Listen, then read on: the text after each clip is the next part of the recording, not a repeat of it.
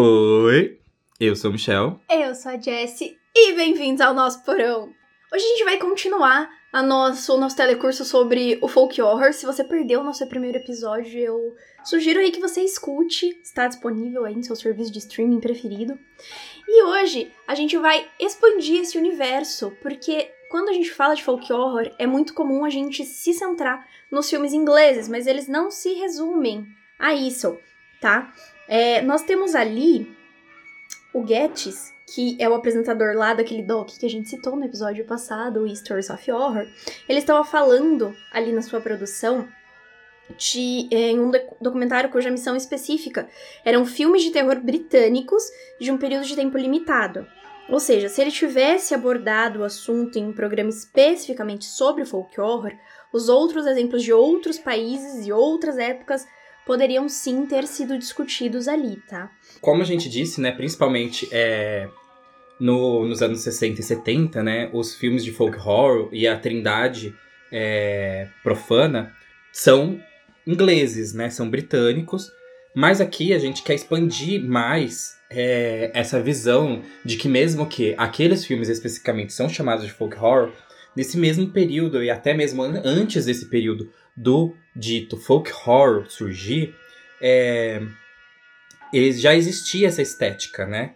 Já existia esse, esse, esse fazer filmes de folk horror. E é disso que a gente vai tratar agora, né? Claro que né, a gente falou, e então essa, essa ideia de que o folk horror era especificamente filmes britânicos de certa data, né? E, e essa e fosse um, uma definição meio rígida, né? Então a gente vai olhar para os aspectos do folk horror de uma forma mais ampla, né? Tirando, né, essa trindade, né, essa coisa mais celuloide britânica e, e expandir. Então, é, citamos no primeiro episódio, assim, que se percebe no, nos filmes folk horror, eles são, eles têm uma, um, uma vinculação muito específica com o paganismo e religiões é, saxãs mais antigas, como celtas, né? É, e e esse, dentro desse, desse próprio folclore. Mas assim, a gente já pode ver que aspectos semelhantes de bruxaria e paganismo é, já apareceram em filmes não britânicos, é, como Haxan, que foi o primeiro, principal, quando se diz em filmes de paganismo e bruxaria, que é da Dinamarca, de 1922. E a gente vai se aprofundar muito mais é, nesse e nesses outros filmes que a gente vai citar em algum outro momento, com, com temáticas específicas. Por aqui a gente vai só dar uma pincelada. Uma pincelada, exatamente, sobre, sobre essa temática, já que elas se conversam muito, estão muito ligadas, né? O Haxan, ele de 1922, ele tentou é, passar para né, essa mídia visual, né? É, o conhecido Martelo das Bruxas, né? O Maleus Maleficarum. Hum, e foi muito bom. E ele, ele foi tão bom que ele acabou sendo até banido de alguns, é, de alguns países, países, por conta de coisas muito gráficas e tudo mais. É, mas de uma forma assim, é, mais. não subversiva, mas querendo ser é, controversa. Uhum. É que o Haxan ele vai para uma questão quase que documentária sobre a Inquisição. Então tem encenações, mas ele é um, um documentário, assim. Por isso que ele causou tanto. Exatamente, porque na, na, época ainda não existia o, o fazer o documentário, né? Porque é, a câmera era estática e tudo uhum. mais. E, enfim. Temos também o Il Demônio, da Itália, de 1963. O Vi, né? É, que é um filme russo, de 1967. É, também temos o Cladivo, na Cara de Janice. É, eu não sei falar. A gente não vai falar esse nome em tchecoslovaco. Ele é da Tchecoslováquia, exatamente. O Cladivo estava em algum lugar na Tchecoslováquia. Que é de 1970. O Mark of the Devil, que é da Alemanha Oeste, que é de 1970 também. A Leptirica, que é da Iugoslávia, de 1963. E esses são alguns exemplos é, europeus. Podemos dizer também que a mesma lógica se aplica a filmes deste gênero em outros lugares, né?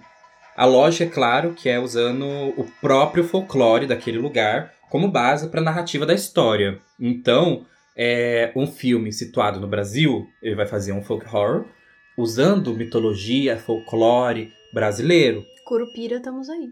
Exatamente, também pode pode estar tá ali, né? Filmes do leste asiático vai usar mitologia própria. Filmes é, japoneses, mitologia Você própria. Tá parecendo um filme de terror estadunidense agora. Você tá super didático. Bem didático.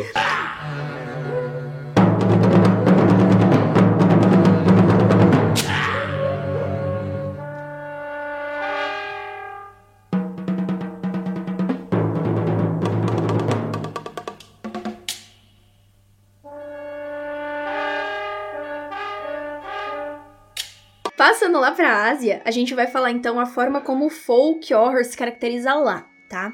O Japão, por exemplo, produziu vários filmes notáveis que derivam da sua própria tradição folclórica, tá? Nós temos aí. Fala, Michel. O Getsu Monogatari, Aí nós temos, é de 53, tá? O Onibaba de 64, o Kwaidan de, também de 64 e o Kuroneko, é assim que fala? Kuroneko. É porque o Michel, é, ele é mais especial, K-popeiro, meninas! de 68, e ali nós temos outros mais que foram produzidos, tá? Só pra citar alguns. Começando com... O Getsu Monogatari. Agora só porque ele falou que ele sabia, toda vez que ele falar ele vai errar. Que eu vou chamar de O Conto da Lua Vaga, tá? Ele é baseado num conto tradicional japonês do Akinari Ueda e foi publicado em 1776 originalmente. Uma coisa que eu. É, só pra dar essa complementada, é. No início do, do, da filmografia, né, da história do cinema japonês, era muito comum, na verdade, é, desde sempre, né? Quando se diz em fazer filmes, né? Sempre vamos ver que é, os filmes eles são baseados em livros, né? Contos e outras coisas literárias, né? Ninguém Muito sabe escrever comum. filme, a gente só sabe pegar livro e adaptar. É verdade Exatamente. Disse, então, e, o que é, e é a mesma coisa que acontece no Japão, porque quando chega lá é, o cinema em 1896, eles começam a fazer os filmes todos baseados em, em histórias e, e, e e coisas tudo literárias, né? Só que isso é muito comum e muito forte. Mas, por exemplo, nos Estados Unidos, quando começou o cinema lá, era muito difícil eles fazerem adaptações de livros. Eles não faziam adaptações de livros. É, é, era mais é, criação direta, porque como era mudo, né? É, até. Não teria como fazer a adaptação, né? Exatamente, eles não eram criativos o suficiente. Hum, é. são? são? Eu te pergunto. Hum? Hum? Não. Fica aí pra você. É, enfim, o. O Getsu Monogatari. É, esse espaço foi pra ele inserir o nome do filme. Ele é considerado como um drama fantástico, tá? Ele se ambienta no Japão feudal durante uma guerra civil. E ali é uma situação de total miséria, causa, é baguncinha mesmo, tá? E ele traz muito essa linha tênue entre a fantasia e a realidade transitando. E sem quebrar essas duas dimensões. Então ele funciona tanto como um filme de guerra quanto como um, um, um filme fantasioso. Ah, basicamente, esse filme é a história de dois casais, né? Humildes, bem humildes. Um deles, um, em um desses casais, o marido quer se tornar um artesão famoso para ele poder dar uma vida melhor para a família, e o outro, no outro casal, o homem quer se tornar um samurai de sucesso com fama. E aí o filme gira em torno disso, faz toda essa essa questão. O que eu gostei desse filme?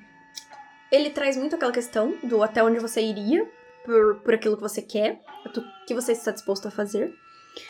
É um filme japonês, bem colorido, bem claro, é, os diálogos são bem feitos, as atuações são bem colocadas.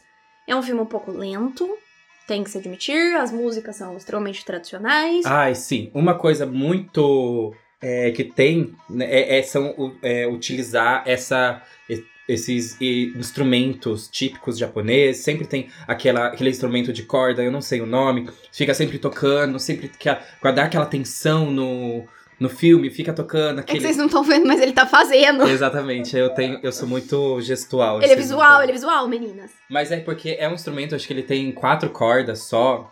E, e fica É aquele aquele que barulhinho. parece um banjo? É banjo? Parece, exatamente. Parece um banjo. E ele- Pesquisa aí. E ele é, é- ele fica com aquela musiquinha, parece uma. é, só usando duas cordinhas assim. Fica. É, não ri, gente. E pra dar atenção e fica lá. É muito interessante, é muito interessante. O filme, ele é em preto e branco, né? Porque os filmes coloridos é, eram muito, muito, muito, muito, muito caro pra se fazer. Mas você consegue Você consegue ver cores Ver no branco e preto, cores, gente. É sabe? muito louco. Você consegue porque é, é- E eu acho que o preto e branco do filme casa muito bem com a atmosfera que eles passam de uma coisa mais lírica, sabe? Uma coisa mais é, de sonho, assim. Parece que sempre tem uma, uma película meio. Tem sempre uma névoa ali, sabe? é. Cobrindo aquilo. O que me incomodou um pouco foi a questão da sujeira. Assim. é, A estética suja, mas eu entendo que é por causa do ambiente em que se situa. Mas me incomoda bastante esses filmes que tem esse excesso de, de sujo, de, de bagunça, de. sei lá. E é, é importante falar que, por exemplo, é, a palavra monogatari significa conto mesmo, por isso que foi traduzido como é, Contos da Lua Vaga. Só que a pra- palavra ugetsu, ela não tem uma tradução, é, porque é, o getsu é mais como se fosse, é, não gíria, mas uma, uma, um elemento de... um elemento sobrenatural, um, um, uma, um acontecimento específico, mas tem a ver com lua mesmo, sabe? Então, a tradução é Contos da Lua Vaga faz jus a- ao que ele quer passar por conta disso, mas é, não, não, não teria tradução a palavra ugetsu, né? Já Monogatari sim, né? Se você fala japonês, deixa pra gente lá no nosso Instagram quais são as traduções que você daria para esses filmes que vamos falar aqui. Exato, eu não falo é, japonês, apesar de ter tentado aprender. Eu É, falo três ou quatro palavras. E, e, e isso que eu falei foi o que eu pesquisei pra saber sobre, né? E assim, gente, vale a pena. É, você sempre fica no- numa linha tênue, como a gente disse, né? Dessa questão do tipo, o que é real, o que não é real. Você fica se perguntando, porque tem uma coisa meio mística. Por exemplo, tem uma passagem em que o, o personagem do, do que tinha a armadura, né? Que ele consegue comprar uma armadura pra se tornar samurai. Ele volta pra casa e a mulher dele já tinha já, já morreu. Só que ele não sabia de. não, eu não lembro. Porque Michel querendo ele- contar a sinopse do filme sem lembrar do filme. se ele, se ele sabia exatamente que ela tinha morrido, mas tem um momento assim que, tipo, ela volta, ela aparece, mas ela não tá mais lá, a casa muda de, de, de, de aspecto, mas aí quando ele olha, tá, ela, ele tá de outro jeito. É uma coisa assim muito. Você já assistiu Lua Nova, quando o Edward deixa a Bella e ela fica vendo ele em versões fantasmagóricas e depois sumindo? É disso que o Michel está falando. Só que feito de uma forma Só muito que feito melhor. de uma forma muito melhor, muito mais conceitual. E eu nem estou tacando pedra na saga Crepúsculo porque sou fã. É, por isso que ela colocou no meio da conversa. Porque se ela não fosse fã, ela não teria colocado. Não, mas é porque eu tava pensando, quando você falou isso, foi a imagem que me veio à mente. Desculpa aí se a Porque- Stephanie Meyer fez um serviço bom. Ela fez um serviço bom escrevendo os livros. Mas é que. Pra quem leu, porque eu não li e não sei, não posso opinar. Exatamente, você não tem. Cadê o local de fala? O local de fala aqui é não meu! tenho, desculpa. Vamos falar de Onebaba. Não, vamos falar de Kwaidan. Vamos falar de Kwaidan, então. Mas. Kwaidan é um filme contando quatro histórias. É, ele é de 1964. Uhum. E é assim, são quatro histórias que eles é, envolvem diretamente o folclore japonês e ele cria essa, essa atmosfera mística também. Todos eles é, que a gente trouxe, né, traz essa atmosfera mística. Ele não é voltado para essa questão do horror, do terror exatamente, apesar de ter elementos de horror e terror, mas ele é mais envolvido com essa questão dessa atmosfera é, mística E e cultural também. é, É, o, o Kwaidan, o que, que nós temos ali? O subtítulo dele é As Quatro Fases do Medo, na tradução, tá? Ele é um daqueles filmes que é lento, mas não no mau sentido, um filme lento no bom sentido, porque ele vai construindo toda aquela cena. Os frames são muito bons, inclusive tem os frames de passagem entre um momento do filme e outro. Com o título do. Com o título, tá? dos quatro curtas, que são Black Hair, The Woman in the Snow, é, Hoyt the Earless e In a Cup of Tea. E aí nós temos transições que lembram muito as quatro estações do ano, assim, com, com, as, com os elementos que aparecem na tela. Então, falando do Black Hair, né, que é o primeiro que abre, é muito interessante porque ele trabalha essa questão de ascensão, é, ascensão de status, né? O marido, ele sai de casa, ele acaba deixando a mulher é, sozinha, e, assim, culturalmente, vamos falar, culturalmente, o cabelo comprido, né? É, o cabelo é uma questão sexual, né? É, por exemplo, a mulher no Japão, ela é considerada bela e linda se ela tiver a pele branca maravilhosa e tiver aspectos que sejam mais infantilizados, e digamos assim. femininos. O cabelo comprido é considerado feminilidade. Exato. Então, para ela ser sexy, ela tem que ter peitos pequenos, cabelo comprido, pés pequenos, pés pequenos, o rosto pequeno e arredondado. Enfim, isso é só um contexto. O que acontece? Ela era uma das mulheres mais bonitas lá do, do, do da vila que ela morava e tudo mais. Aí ele, ele sai do, da vila, ele sai da casa e deixa ela para morar sozinha. E ele vai atrás da sua ascensão para ser samurai. samurai. E nisso ele acaba subindo de, de carreira enquanto ela passa fome. Só que assim, quando a gente assiste, a gente vê só a parte dele, né? Uhum. É, no caso dele também, ele acaba se casando com outra mulher que ele não gosta, porque ele, ao contrário do que as pessoas pensam no começo, ele gosta muito dessa mulher com quem ele é casado, mas daí ele prefere deixar ela e casar com outra mulher que é de uma família muito rica, porque o que ele almeja mesmo é a sua ascensão social. Exato. E nisso, é, a mulher sabe que ele não ama ela, é, eles são infelizes, ele acaba ficando revoltado, porque ele precisa voltar para casa, porque ele queria ascensão social, queria ficar ter mais dinheiro e tudo mais, mas ele não esquece dela e ele acaba ficando é, pensando, pensando, pensando muito nela. E quando ele volta, é aí que começa o elemento sobrenatural.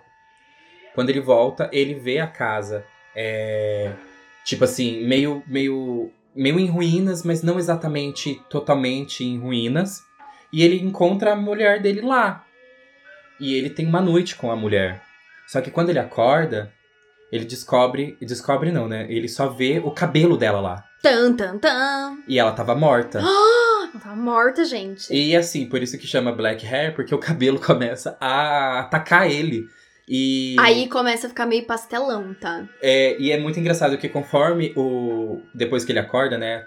a casa toda fica em ruínas do jeito que deveria estar, porque ela já teria morrido já quando ele saiu, pouco tempo depois, porque ela não tinha como se sustentar, então ela acabou morrendo de fome.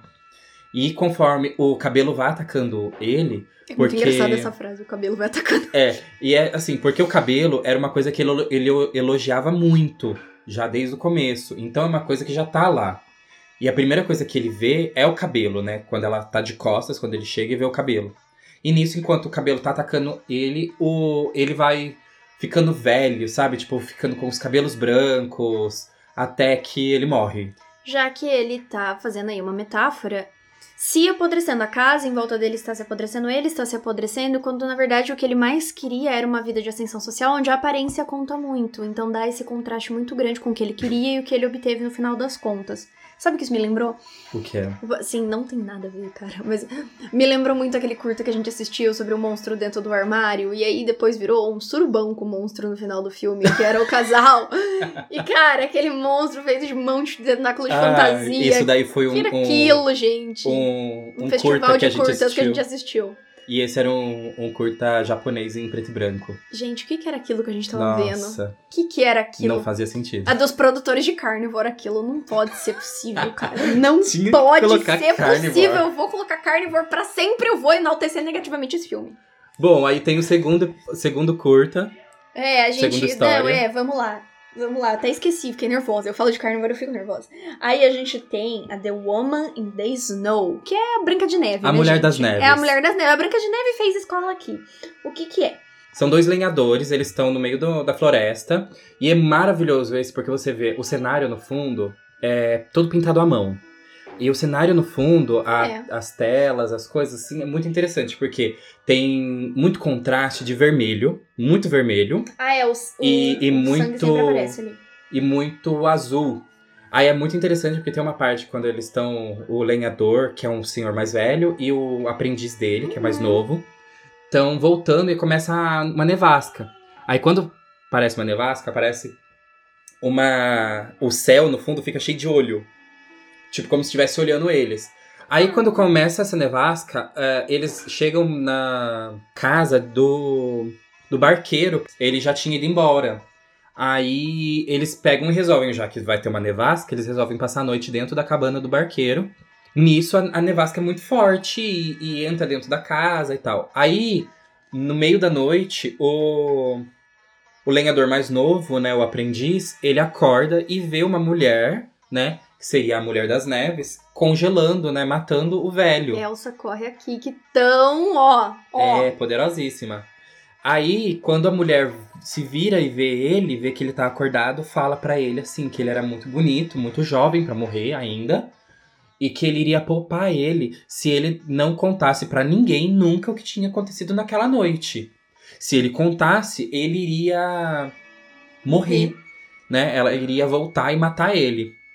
E eu preciso exaltar muito, que nem eu já falei, eu preciso exaltar muito que as pinturas, a fotografia desse desse filme é Perfeito, muito maravilhosa. Esse filme A- é muito bem feito. a, a- você vê assim, o contraste do branco e do azul que, que, que remete ao gelo com o- os, os pontos vermelhos, né? É. Não é à toa que esse filme ganhou um prêmio no Festival de Cannes, né, gente? Exatamente, porque ele é muito, muito, muito bonito, muito bem feito. E. Mas aí o que acontece? Depois do desse acontecimento, é, no ano seguinte, né, ele consegue voltar pra casa, né? O velho morreu, mas ele volta pra casa. Na primavera, ele encontra uma mulher que estava caminhando e indo pra outra cidade e ele, ele se oferece pra cuidar dela, né, dar comida e ela passar a noite lá pra depois ela voltar. Mas os dois se apaixonam e eles se casam. Ah, claro. Super plausível. Exatamente. Acontece Mas eu muito. imagino, né, que deve de acontecer mesmo. Medo. Aí, aí eles se casam, tem cinco fi três filhos e se passa 10 anos, né? Aí ele conversando com ela, em determinado momento, bate uma luz na cara da mulher e ele se, ele se vê arrepiado, porque ela seria igualzinha a essa mulher que ele presenciou é, Congelando matando, o congelando o cara. Só que não poderia ser ela, porque ela é uma a mulher das neves é uma entidade sobrenatural, mega poderosa e tudo mais. Aí ela acaba perguntando pra ele o que que aconteceu. E ele pega e começa a contar a história do que aconteceu naquela noite. Aí nesse momento a mulher se transforma, né, a noiva dele se transforma na, na mulher das neves Plot, plot. E fala que ele nunca deveria ter contado aquilo naquela noite. Fofoqueira. Às vezes a fofoca não é edificante. Só que eu acho meio paia isso, porque o que acontece? Ele tá contando pra, pra, Pra mulher ela. e que é a própria é, entidade. Por que que isso aconteceria, sabe? E ela falou que só não mata ele porque ele tem que cuidar das crianças e agora ela tem que voltar pro mundo Tipo, sobrenatural. você passou 10 anos ali vivendo um casamento de fachada, meu anjo. E aí você vai reclamar porque o cara contou a fofoca de você pra você.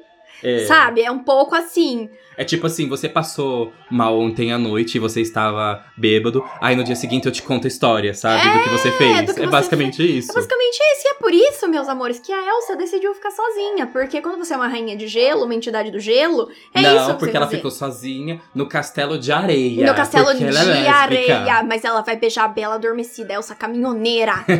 o cão Agora- é articulado. Agora, eu queria fazer uma comparação Faz. com, com outro filme, que é do Akira Kurosawa, que é o Os Sonhos, que foi lançado em 1990. Esse filme é simplesmente fantástico. Eu digo pra vocês, assistam esse, esse filme. Só que é, ele tem uma premissa parecida com, com a do Kwaidan. Só que, é, por ser essa de contar histórias, né? é, são várias histórias contadas. E, e uma dessas histórias é conta também uma versão do, da Mulher de Gelo, né? Da Mulher das Neves. Só que é uma reinterpretação, né, do Akira Kurosawa, que ele tem, digamos assim, pelos sonhos dele. Porque a história do, desse filme, que é Os Sonhos, é baseado em sonhos que ele tem mesmo, né? Por isso, esse nome. Aqueles, né? Ahá! Que redundância. E, mas nessa história, é, seria um, um- é, é um grupo de alpinistas que eles estão subindo a, a Montanha. montanha e, e começa uma nevasca muito, muito forte. E um dos, dos, dos personagens, ninguém tem nome. Ele, ou pelo menos eu não reparei nisso. Se- se Ótimo, o Michel não, ele não sabe guardar o nome das pessoas. Se tinha, eu não prestei atenção. Se tinha, mas pra perdão. mim, pra mim não tinha nome.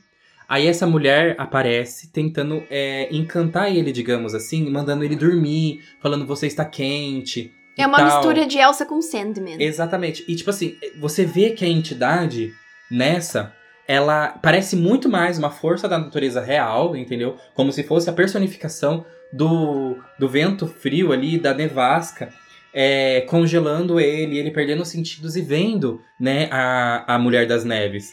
Talvez, sabe?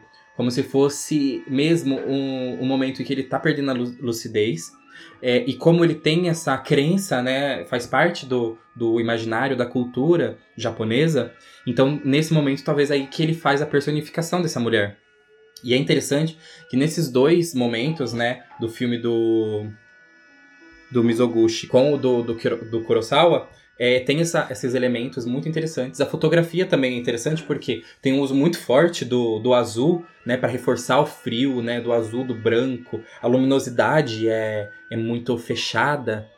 É, e, e as roupas da mulher, né, faz essa essa Ai, é tudo esse muito uso bonito. é muito muito lindo, muito perfeito. Acho que todos os filmes do cinema asiático, é, em geral, são bonitos porque eles são muito coloridos. São As perfeitos. músicas são muito boas e são filmes claros. E eu já disse que eu tenho uma queda por filmes claros. Eu não gosto de, de filme escuro, não. Sim. Ai, que saco você aumentar o brilho na televisão no 100 pra você conseguir ver alguma coisa. É, Eu e é muito nervosa. interessante o uso do vermelho também, porque, por exemplo, quando o, o, o lenhador e o, o seu aprendiz, eles estão andando é, e começa a nevasca, tem o ponto vermelho, que é onde mostra a Pontinho cabana. vermelho.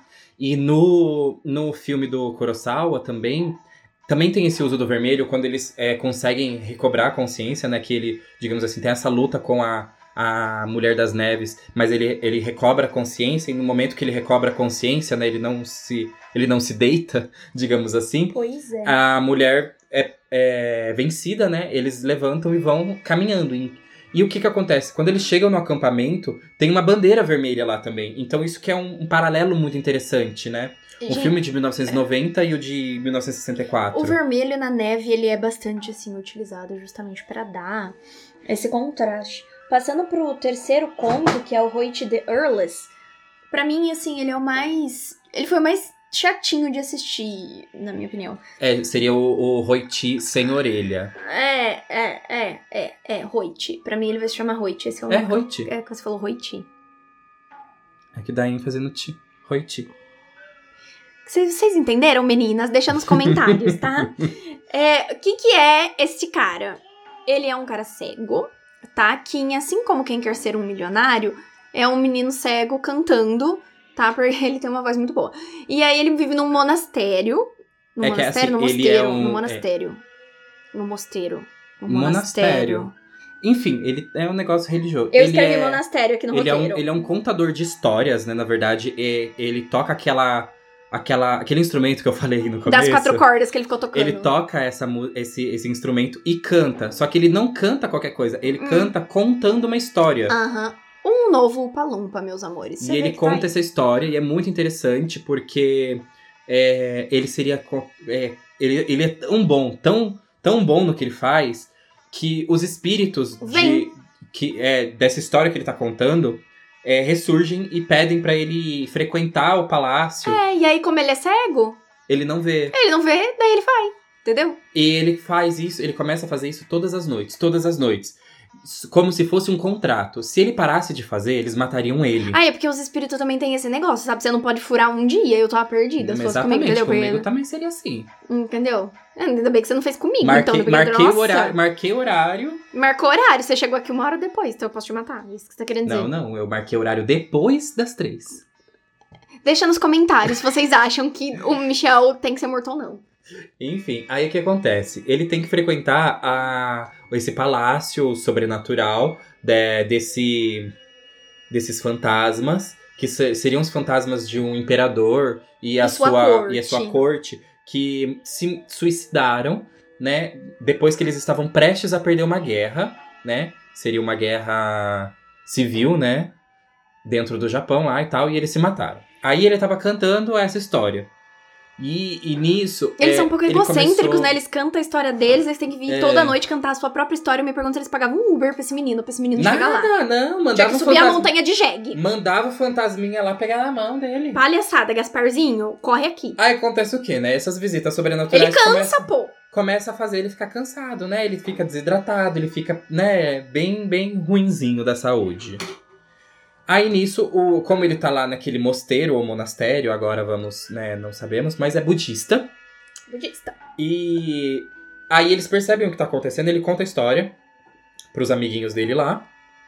E eles pegam e começam a fazer é, um ritual pra fingir, pra, pra tentar salvar ele, né?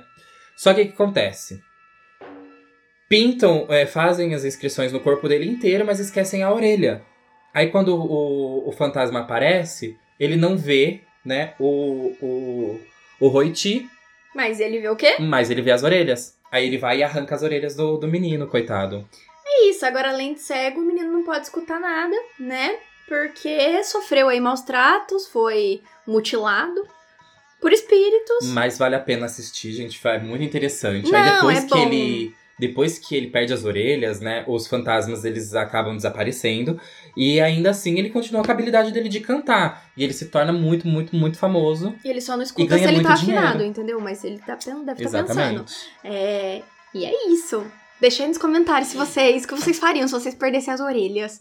É, fala aí pra eu mim. acho que eu não faria nada, eu ficaria sem orelha. Ué, eu não sei. Eu Deixa não conseguiria, eu não Eu não conseguiria usaria colocar mais, brinco. mais minha, meu cabelo atrás da orelha nem usaria brincos. Cara, é muito difícil não prender o cabelo atrás da orelha. Às vezes você precisa, o cabelo cai na cara. Deixa nos comentários. Enfim, é, o último curta dessa do Kwaidan, ele é In a Cup of Tea, que é, né, a xícara de chá. Que é basicamente um cara que ele é escritor. E aí, de repente, ele começa a ver o que na xícara de chá dele? Ele lê a folha do chá? Não. Ele Não. começa a ver uma face na folha do chá. Na folha do chá, não, na xícara do chá. Exatamente, que não é leitura de. De borra. De, de borra de café. Eu adoro entendeu, esse nome, gente? borra. Acho muito legal. Ai, chutei Parece que você tá falando burra, mas errado. Exatamente! Ai, deixa nos comentários se você pegou a referência.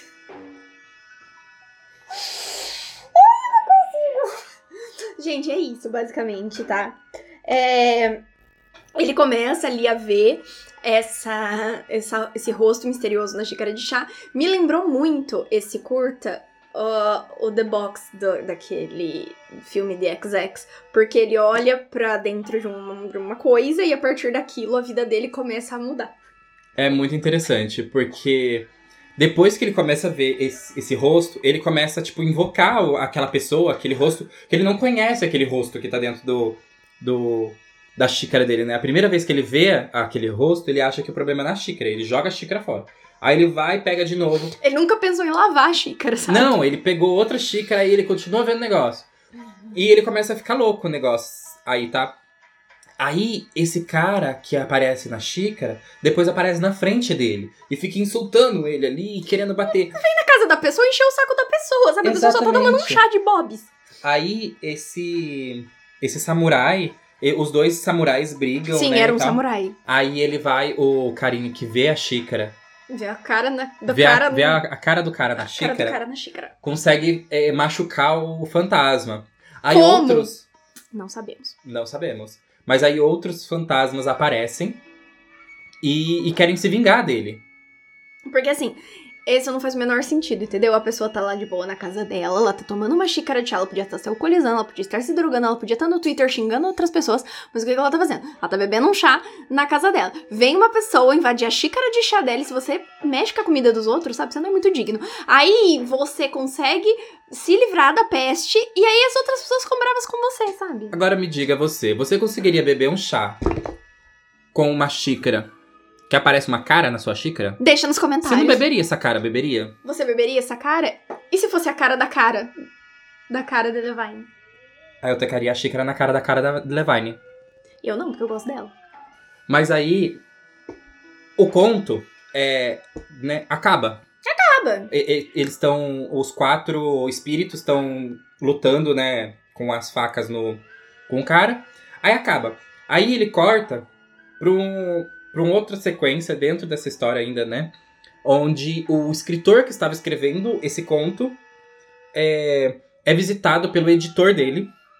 É muito engraçado, é muita metalinguística. Aham. Presta atenção. Aí ele vai atrás do, do, do escritor e o escritor não tá lá. Aí ele fala, pergunta pra mulher, e a mulher fala assim: Não sei, eu não vejo ele desde a da noite passada.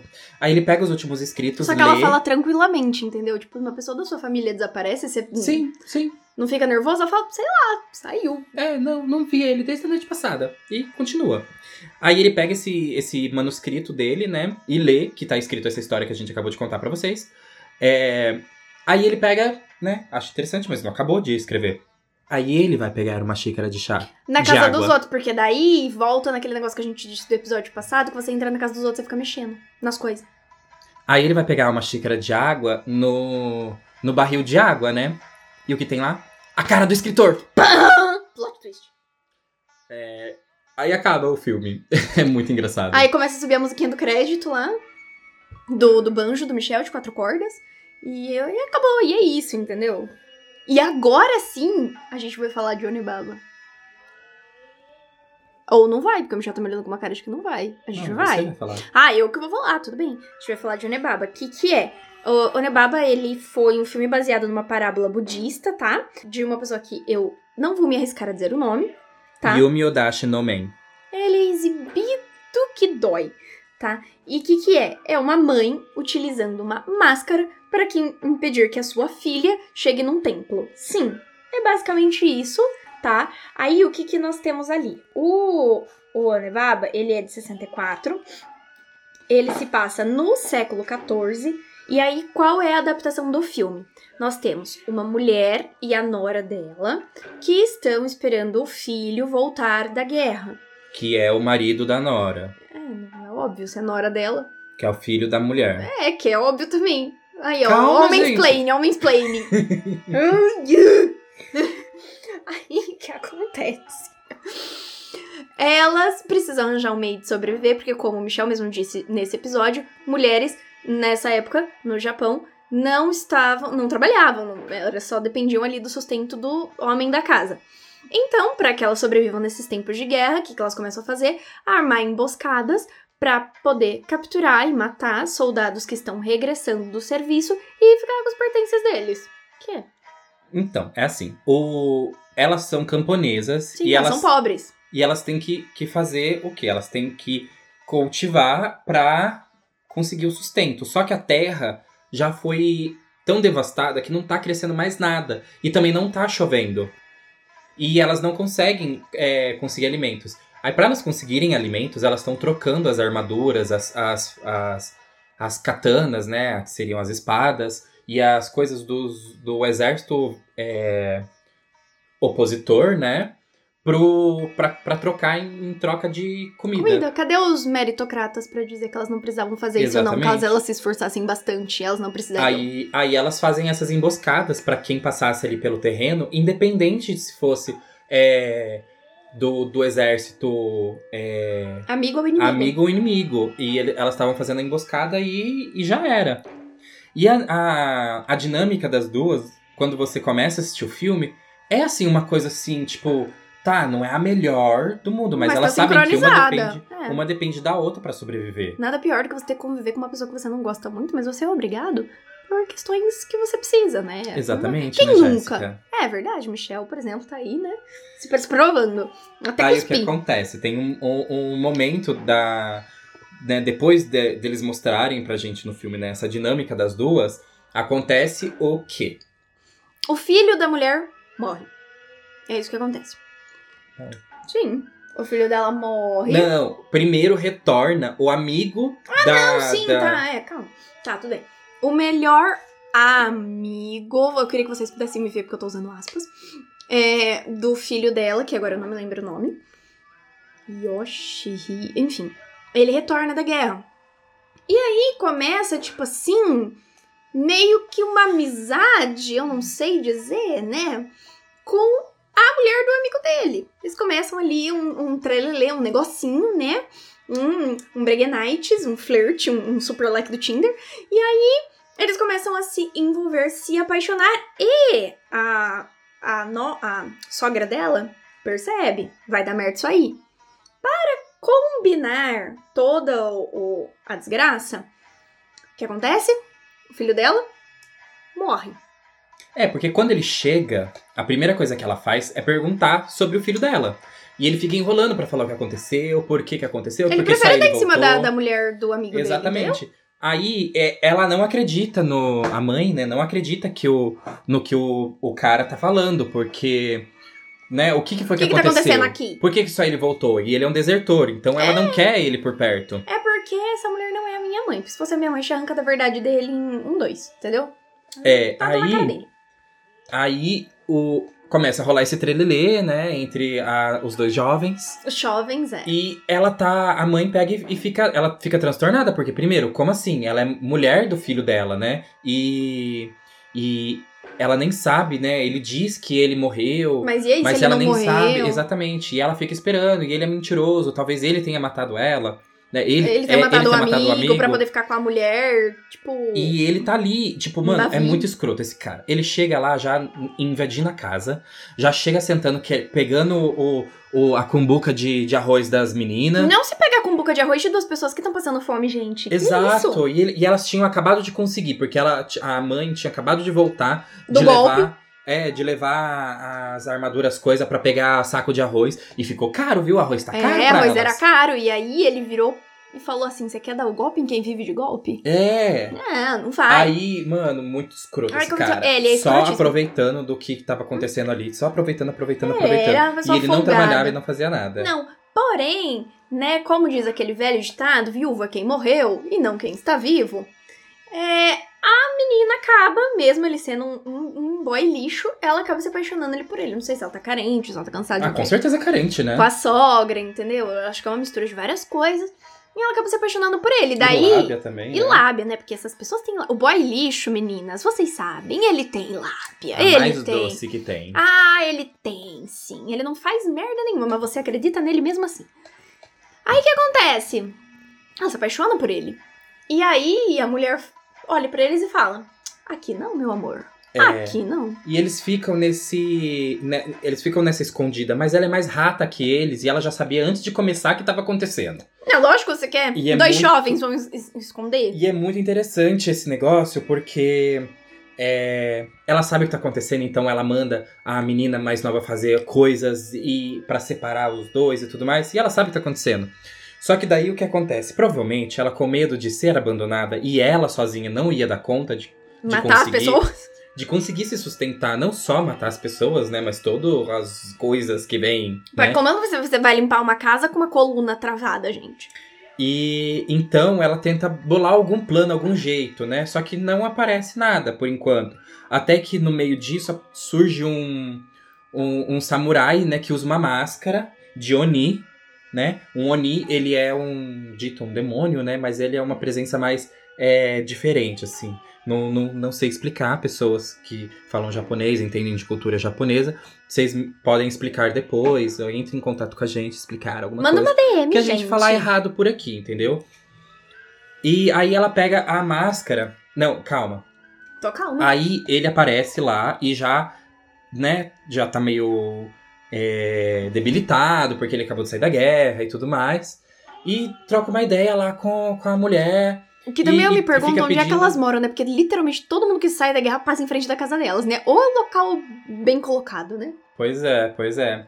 Aí o que acontece, né? Ele trocando ideia com ela, comendo a comida do. da- Mano, esses Pegando machos, as cumbi, as cumbica, não, as cumbuca de arroz das esse pessoas. pe- esses pessoal são tudo escroto, gente. não pega na minha folgado. cumbuca, não pega na minha cumbuca. Hashtag não pega na minha cumbuca. Nossa, eu já meti garfo na, na, na mão dos outros já, metendo mão na minha Não, o comida. Michel é nervoso com as comidas dele, viu? Enfim, aí tem um. Elas bolam ela bola um plano de. Aí ela, ele acaba correndo atrás dela e tem um buraco no meio da propriedade deles que eles fazem pra, que ela fez pra jogar os Tocaia, corpos. né, gente? Tocaia. Aí quando é, ela faz ele correr atrás dela e ela pula o buraco e ele não vê o buraco e cai no buraco. Aí eu me pergunto que tamanho que era é esse buraco. fundo. E acabou-se o mundo. E aí ele, quando ele cai no buraco, ele acaba. Morrendo. É. Morrendo morre não, ele fica, ele, fica, ele fica meio lá, morrendo. É, morrido. Ele fica morrendo. Aí ela vai, pula dentro do buraco e termina de matar ele. É porque, pega assim, a roupa dele e a o máscara. buraco é fundo a ponto de um samurai não conseguir subir de volta, mas uma senhora consegue subir de volta, tá? Abraça. Não, mas é que ele pulou. Ele caiu. Então, Ah, ele caiu de se errado. é ela fundo, pulou. como é que ela sobe? Não. Abraça o filme e trabalha com o lúdico. Não, sei. então, o buraco é fundo, mas também não é só fundo. É. É, quer dizer, é fundo. E ele caiu errado. Eu entendi que ele caiu errado. A questão que eu tô levantando é como é que essa mulher subiu esse buraco. Escada? E por que, que ela tinha uma escada dentro do buraco? Porque as outras pessoas não subiam pela escada, então. Porque ela jogava corpo morto lá dentro, E não por- gente viva. Pra mim não faz sentido ainda. Vamos, mas vamos abraçar. Abraça, abraça, abraça e continua. Eu assisti Carnivore, eu posso assistir qualquer coisa. Enfim, aí depois que, que ela pegou a roupa dele e a máscara, né? Ela leva a, a roupa pra vender e fica com a máscara. Aí, como a, a nora dela fica nessa de ficar indo furtivamente à noite pra casa do, do, do outro boy, porque ele não mora na mesma casa, né? Mora na Ela casa. realmente achou que ninguém tava percebendo. Aí ela pega e, e cria esse plano de que toda noite, quando ela tentar ir pra casa do, Do macho. do macho, ela vai colocar aquela roupa e vai fingir que ela é uma, uma mulher demônio. Olha só que plano bom, hein? Cebolinha, corre Só aqui. que o que, é que acontece? Antes dela fazer a primeira aparição, ela já começa a soltar uns negócios. Que mulher que faz isso vai pro inferno. O demônio vem buscar. É o famoso shade, ela jogou um Vai. shades. Já vai fazendo a mente ali, ó. Falando que, que, é, que quem trai vai pro inferno, o demônio vem buscar, essas coisas assim. Cuidado, viu? Quem trai vai mesmo pro inferno. Vocês tomam Aí- cuidado com o que vocês estão fazendo. Aí depois que que ela faz isso, né? Ela na primeira terror, noite, é. ela aparece vestida de demônio e tudo mais. E vai passando, ela vai aparecendo, vai aparecendo como demônio, a menina fica apavorada. Aí tem o, o, o, o clímax, que é o final do filme. O, ela assusta tanto a menina, e é um dia de chuva, e assusta o cara também, porque aparece o cara pro cara lá. Aí, no final do filme, quando ela tenta arrancar a máscara da cara, ela, Tcharam! Ela não consegue mais. A máscara Porque a máscara tá colada. amaldiçoada quase na cara dela. E aí ela vai ter que arrancar a pele junto se ela quiser arrancar a máscara. Olha que macabro isso. Entendeu? E é muito bonito o filme, que ele é filme, ele é não, preto e branco. esse filme é perfeito. A filmografia. Ele é, ele tem uma fotografia muito legal, né? Aquele momento da chuva, quando ela aparece pela primeira vez. É, ai, é muito bonito, O que, gente, que esse é muito curta legal. nos ensina? Primeiro, filme. É, esse. Esse curta não, eu ainda tô no outro. O que, que esse filme nos ensina? Primeiro, que se você é dono de um comércio, tenha desconfiômetro. Porque essa mulher, essa menina apareceu lá toda semana com um monte de armadura e ninguém nunca Ah, não, perguntava eles nada. perguntam sim, eles sabem o que acontece. Entendeu? É, na verdade todo mundo sabia, era uma grande passação de bueno, né? Segundo, não traia, gente, não traia, tá? Não traia. Se bem que assim, ela não tava bem traindo, porque em todo caso ela tava viúva, né? Até onde você sabe. Sim. Então a gente passa um poeno pra ela, a gente passa, mas não traia. E terceiro, muito cuidado com a skincare que você vai estar utilizando, porque pode acontecer com você o que aconteceu com a mulher. Tá? Tendo dado esse recado, a gente vai passar para o próximo filme. Então, e pra finalizar o Japão, né?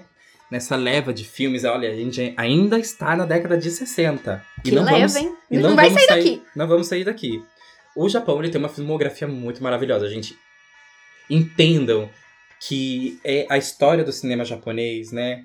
É, os filmes japoneses, eles são é, artístico, sabe aquela coisa sem forçar? Ele só, só respirar cinema já tá fazendo um negócio assim, gente. É muito bonito. Evoluídos, né, amores?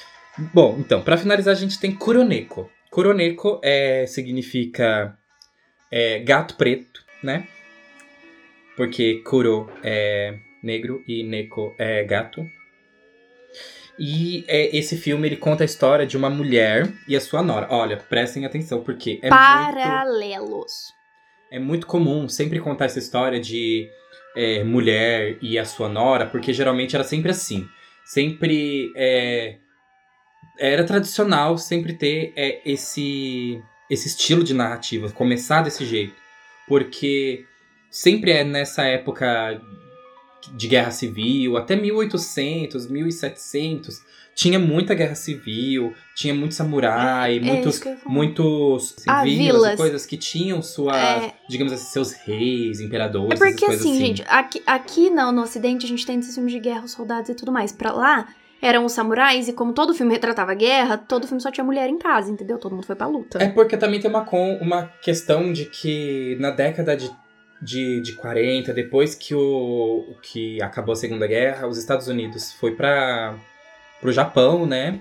Para fazer a reconstrução da história, é, reconstrução do, do país, até. é, que era o plano Marshall, né? E para impedir, digamos assim, que a, o comunismo imperasse, né?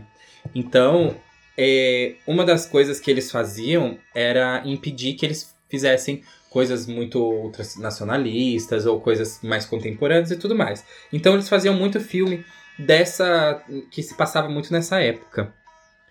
Então tem muito samurai, muitas coisas assim, mas sem aquela proposta é, nacionalista, digamos assim. Ah, estamos guerreando por causa do imperador, por causa do, sabe? Mas enfim. Aí essa história, ela conta da mulher, de uma mulher, sua nora, que moravam no, numa casa, numa vilinha, e, e elas são violadas, para não usar palavras mais é, pesadas, e assassinadas por samurais, né, que estavam vagando por ali, né. Eram samurais que estavam voltando da guerra ou indo pra guerra naquele momento. E nisso elas acabam fazendo um pacto com uma entidade que é um gato preto. E elas acabam se tornando é, esse espírito que se transformam em gato, né? E, uma, e, e a, a vingança dela, é, das duas, era contra todos os, os samurais naquela. Que, que passassem por ali. Morte a todos os homens, entendeu? Exatamente. Então, mas aí que tá. Aí tem um momento em que elas né, querem se vingar de todos os samurais, mas o filho dela e o marido da outra, né? É, É um samurai, gente. é um samurai. E ele acaba sendo incumbido de, de ter que descobrir por que que naquela região todos aqueles samurais estão sendo assassinados, estão aparecendo mortos. E ele acaba indo pra essa, pra essa casa. Só que ele sabia, né, quando ele, quando ele volta, ele sabia que a mulher e a mãe dele tinha, se, tinham morrido. Ou que tinham sumido, porque a casa tinha sido incendiada também. E aí, o que que rola? É... Primeiro, Globo, o sétimo guardião. É assim que se faz, tá? Quando uma pessoa tem que se transformar em gato, assiste esse filme, tá? Faz seu Exatamente. é, Por favor, Globo, nunca mais faça uma novela daquela. É, o que acontece? É a o- novela das sete, eles vão fazer. Não, é a novela das nove, Marina Rui Barbosa com, com Bruno Galhaço. Ai, Uma horror. química de merda, entendeu? Foi uma novela horrível, horrível, horrível, não tinha nada. É por isso que acabou o casamento deles depois. Eles nunca foram casados. Não, dos. Do, dos do, Ah, é? Ah, certeza, certeza, certeza. O zap zap da Marina vazou por aí. Então, o que, que a gente vê aí? Como o Michel mesmo já disse, a gente percebe que esses filmes, a representação ali do horror rural, quando a gente fala do Japão, ele se dá na forma de histórias que se passavam nessas épocas anteriores, que envolviam lá os samurais, envolviam os elementos folclóricos, porque nessa época, aí, nessa década de 60, esses filmes de mais sucesso, eles eram facilmente mais exportados pra, pra fora, né? É lógico que ser exportado pra fora, né, Jéssica? Porque eles seguiam essa formulação aí que os japoneses acreditavam que seria mais fácil é, o público ocidental assimilar. E é uma coisa que eu acho que se perpetuou por um tempo, porque a gente vê muitos filmes na, na própria década de 80, 90. Tem toda aquela questão. Sempre filme ocidental é o filme de samurai, o filme da luta, o filme do espadachim, o filme do cara lutando karatê. Não tinha nada fora disso. É porque também o que aconteceu até 1880 e pouco, o, o, o, o samurai. O Japão, ele era de uma forma assim, entre aspas, feudal ainda. Sim. Sabe? Então, é, é, é, realmente foi uma transição muito rápida. O Japão, ele passou por uma transição muito rápida, assim, em 100 anos, menos de 100 anos, é, para essa, essa mudança tecnológica e para tudo, assim, de, de uma forma muito rápida. Então, tudo que. Quando eles abriram, né? Porque o Japão ele era fechado, né? Quando eles abriram economicamente e de forma cultural, tudo que se via e tudo que foi exportado era, entre aspas, exótico, porque é. ainda era aquela coisa diferente, né? Do imperador, do samurai, essa coisa assim mais. É... Então, foi tudo que entendeu que acontecia lá. Então, tudo que eles faziam era como se eles estivessem perpetuando ainda também essa visão de fora, né? Mas é porque, é, sim, eles perpetuavam, mas é justamente porque causava esse estranhamento, essa curiosidade, então o público acabava se fascinando por aquilo, tentando conhecer, porque a gente tem que pensar que é uma época totalmente diferente, não tinha mídias sociais, não tinha internet. Então, é como se conhecia uma cultura totalmente diferente da tua, através do cinema. Então era por isso que, que eles também produziam aquilo ali.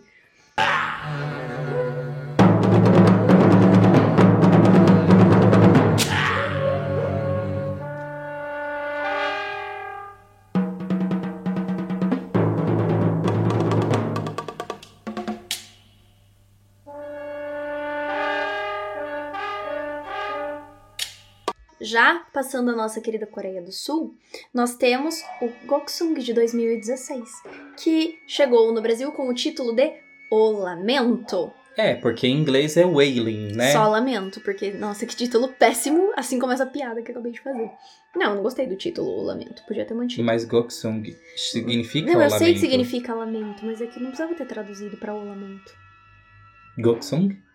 Deixasse Goksung. Não ia pegar, não pega nessas coisas em... Tem certeza que não era, K-Popper tá aí pra... Sim, mas 2016 ainda é muito recente. É verdade, não, é 2016. Esquece tudo que eu falei, tá? Não esquece não, isso eu não vou cortar não. Eu vou deixar você passar Nossa, é vergonha. tudo bem, me deixa passando vergonha, seu ridículo. Te expõe, te expõe, eu vou xingar muito no Twitter mais tarde. É. O que ele traz? Uma história de um policial. Esse policial está investigando uma série de assassinatos lá na sua vila e tudo tá acontecendo de uma forma muito estranha, tudo parece muito louco. Não, não. E agora o Michel vai expor essa sinopse. Por quê? Porque eu não vi esse filme. Eu só tô lendo as sinopses que ele me forneceu. Vai. Agora vai falar com propriedade, hein? Presta atenção, meninas, ele vai falar com Você propriedade. já terminou de ler a, a Não. sinopse? Não, não terminei, mas vai falar com propriedade. Ele vai contar tudo pra vocês, agora. Não, esse filme, ele, ele começa já de uma forma assim, ele, ele pega. Ele tem elementos de comédia, sabe?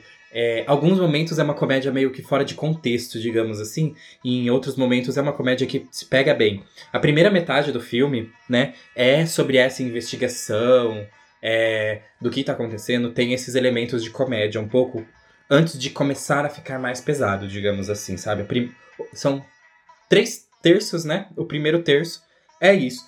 Logo que a gente é, é apresentado aos personagens principais, que é o, o- a família do, do policial, o policial, a- o primeiro assassinato. E logo o primeiro assassinato, a primeira cena, assim, quando o policial é chamado de madrugada, né? Logo de manhãzinha cedo, é, pra essa casa onde aconteceu isso, nessa vila, a cena é. É bem perturbador, sabe? De uma forma muito. é, perturbadora mesmo. E é muito bonito a cena, sabe? Tá chovendo, ele chega lá, mas aí já tem logo a primeira quebra, sabe? Porque a gente percebe que esse, esse policial, ele é aquele policialzinho de vila, né? Do interior, que nada acontece muito. Pacato, e... pacato, meninas. E ele é meio engraçadão, porque ele é um, um- Ele tem um cargo mais alto, né? Ele não é um simples policial, né? Ele é investigador. Aí já tem umas cenas lá, de um escorregão aqui, de uma fala errada ali, que já dá aquela quebra de tensão logo no começo, nessa cena já mais aterrorizante. né? Que a gente vê aquela cena de assassinato, sangue pra todo lado. Mas daí uma pessoa escorrega na poça e tudo tá resolvido. É, então, mas sabe, um filme mais sério, mesmo se ele escorregasse, talvez não fosse pegar essa parte, entendeu? Fosse pegar uma outra parte, eu não sei. Mas então, aí já começa essa quebra, entendeu? E vai seguindo, vai escalonando, né? A, a- a tensão, enquanto que a comédia vai caindo. E, e o que acontece, né? Ao mesmo tempo que começa essa, essa série de assassinatos na vila, que ela, na, na Coreia, aparece um, um japonês, entendeu? Porque é, ele é um, um imigrante, né?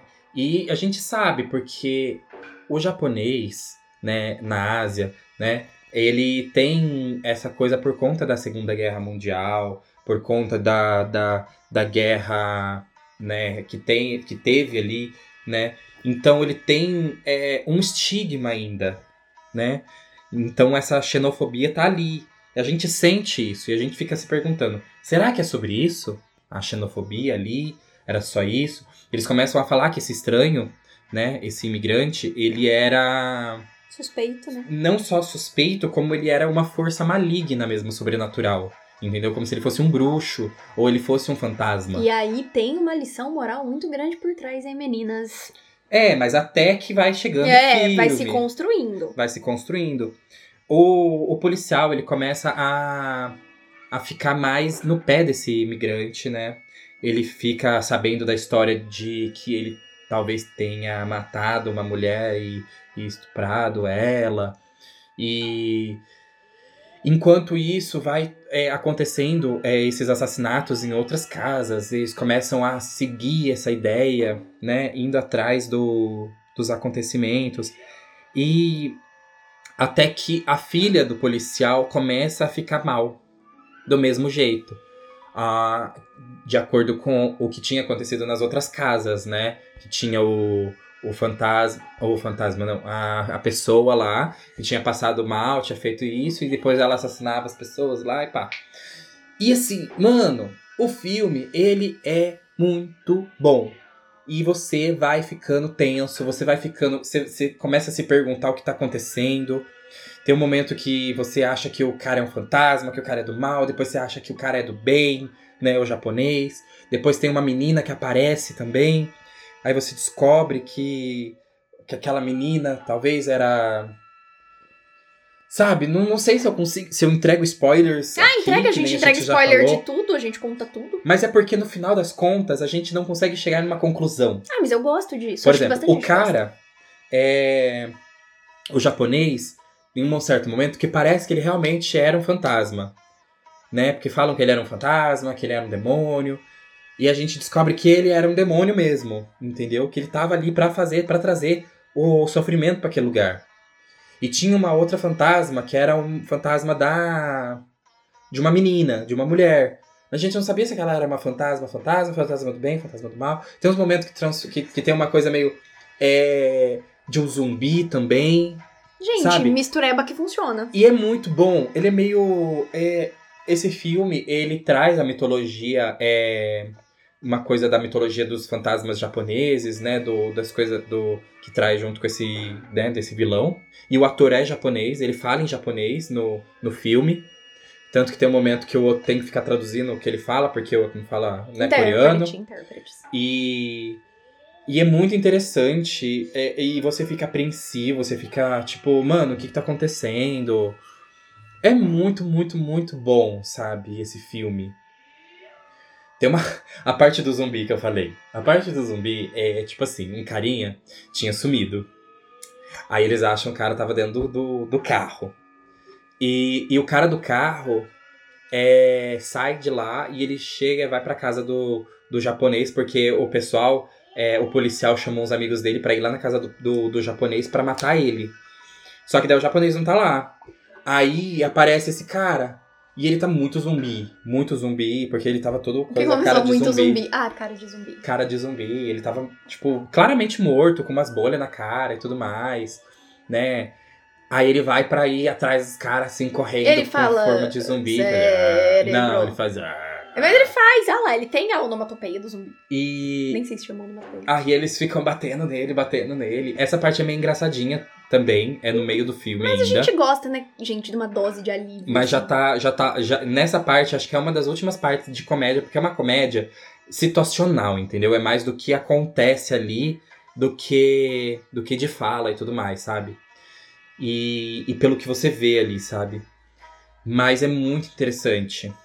Isso, meninas. Se o Michel tá falando pra vocês assistirem, vocês podem assistir, porque ele tem um gosto muito bom pra, pra filme, salvo algumas raras exceções que eu não concordo, mas no geral eu concordo.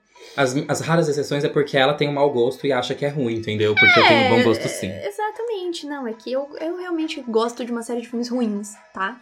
Eu também gosto de filme ruim. É, mas eu Tá bom. desço um pouco mais, assim, meu nível, tá? É, deixa nos comentários pra gente se você também gosta de filmes ruins, meninas. E aí, pra terminar a nossa lista, nós temos o filme da Indonésia, chamado Impertigore, de 2019, que eu também não assisti, então o Michel vai contar tudo, e vocês que lutem pra ficar ouvindo a voz deles. Mas, mentira, porque o Michel também não assistiu, agora que ele tá contando pra Ai, mim. que ridícula. Tá, ele tá, ele tá falando, eu não assisti, pelo menos eu, eu admito, eu assumo. Tudo bem, eu eu- também tô admitindo, Ó, gente. Olha, esse eu também não assisti. esse, a gente não vai poder falar muito que a gente não viu. Então a gente vai ler a sinopse aqui que a gente encontrou na nossa fonte Google, tá? E aí, se vocês quiserem, se vocês já tiverem assistido, vocês contam pra gente. O que que é? Uma menina chamada Maia. Não uma menina, uma jovem. Chamada Maia. Ela tem ali um encontro próximo com a morte, que pode ser, significar várias coisas. Que a gente acha que ela quase morreu, né? O que, que você acha que aconteceu com ela? Pode ter sofrido um acidente de carro. Não sei. Caído de um prédio, não sei. Aí o que acontece? Ela é deixada com perguntas sobre os pais que ela nunca conheceu e o que eles potencialmente deixaram para trás. O que pra mim é um pouco confuso, porque se ela nunca conheceu, é, né?